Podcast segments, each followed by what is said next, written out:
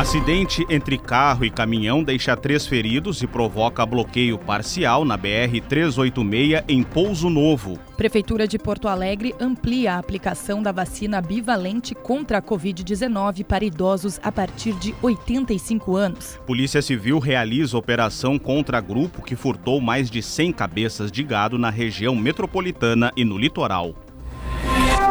Correspondente Gaúcha Resfriar. Maikio Guimarães e Yasmin Luz. Bom dia, agora são 8 horas e 1 minuto. A temperatura é de 21 graus na capital. Um acidente entre carro e caminhão deixou três feridos e provoca bloqueio parcial na BR-386 em Pouso Novo. O repórter Leandro Rodrigues tem todos os detalhes. Acidente por volta das 6 da manhã na BR-386, envolvendo carro e caminhão, uma colisão frontal de acordo com a Polícia Rodoviária Federal, que deixou três pessoas feridas, todos socorridos em estado leve. Situação de trânsito no sistema pare siga, que provoca lentidão naquele ponto da rodovia.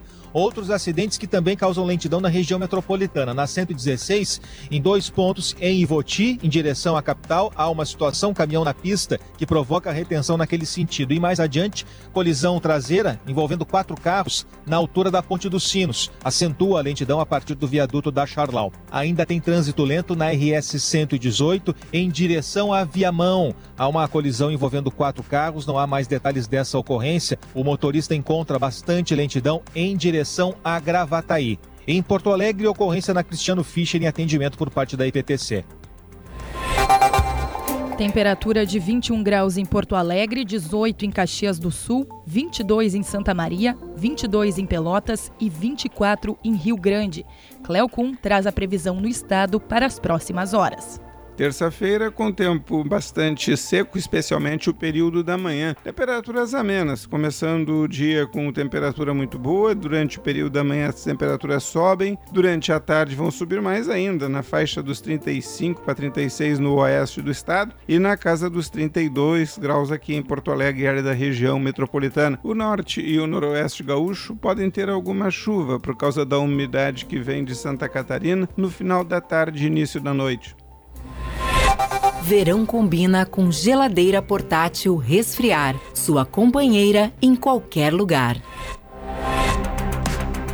Após um primeiro dia de alta procura, a Prefeitura de Porto Alegre amplia hoje a aplicação da vacina bivalente contra a Covid-19 para idosos com 85 anos ou mais. A orientação é para que as pessoas que não se vacinaram ou que estão com esquema vacinal incompleto precisam completar com as vacinas monovalentes antes de tomar a bivalente, que conta com cepas atualizadas. O imunizante vai estar disponível em 36 postos de saúde e no shopping João Pessoa. Caminhões-pipa são utilizados em São Leopoldo, no Vale dos Sinos, ainda em decorrência do rompimento de uma adutora na manhã de domingo. Após o concerto na madrugada passada, o abastecimento foi normalizado em 11 dos 18 bairros afetados. A Prefeitura prevê que o serviço seja normalizado na tarde desta terça-feira. Ainda nesta edição, Trabalhadores resgatados em situação análoga à escravidão em Bento Gonçalves são acolhidos pelo governo da Bahia. O governo protocola nesta semana na Assembleia Legislativa projeto de lei que prevê reajuste de 9,45% para os professores estaduais. A Resfriar é a maior fabricante de geladeiras e climatizadores automotivos do Brasil. Acesse resfriar.com e conheça todos os produtos. Os quatro ônibus com mais de 190 trabalhadores resgatados em situação análoga à escravidão em Bento Gonçalves chegaram à Bahia por volta das quatro e meia da tarde de ontem. O primeiro veículo, com 54 resgatados, foi recebido na sede da Defensoria Pública Estadual, em Salvador.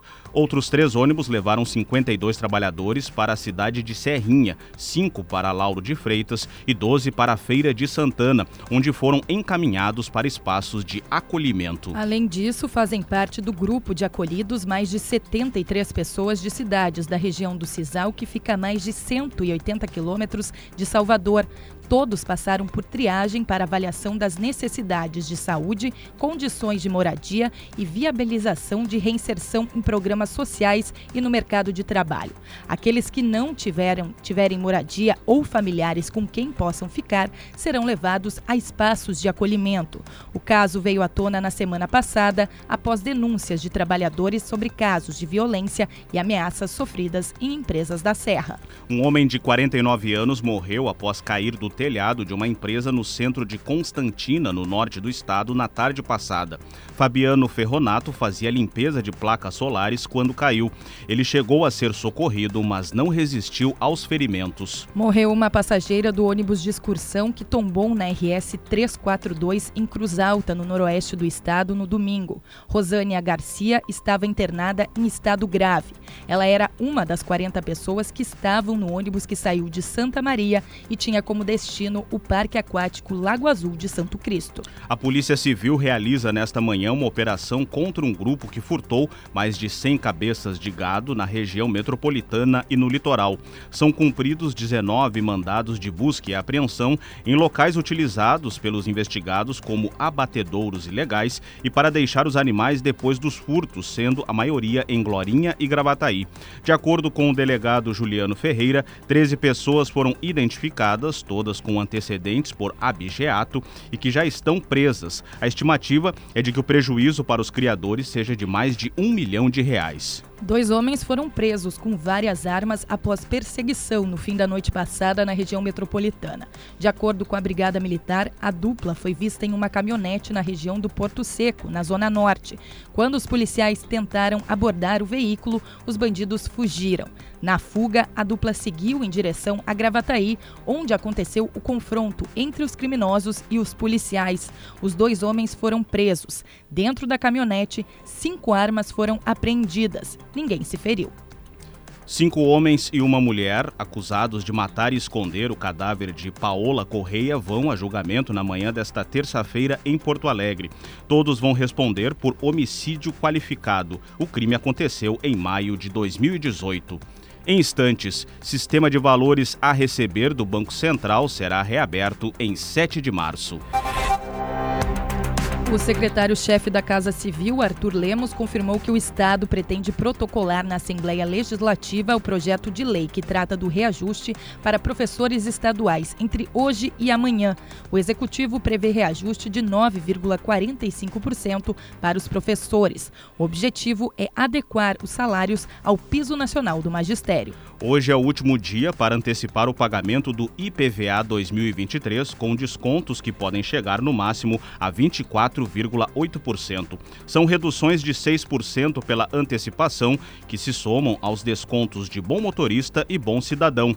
Ocorre hoje também o vencimento da segunda cota para quem optou pelo parcelamento.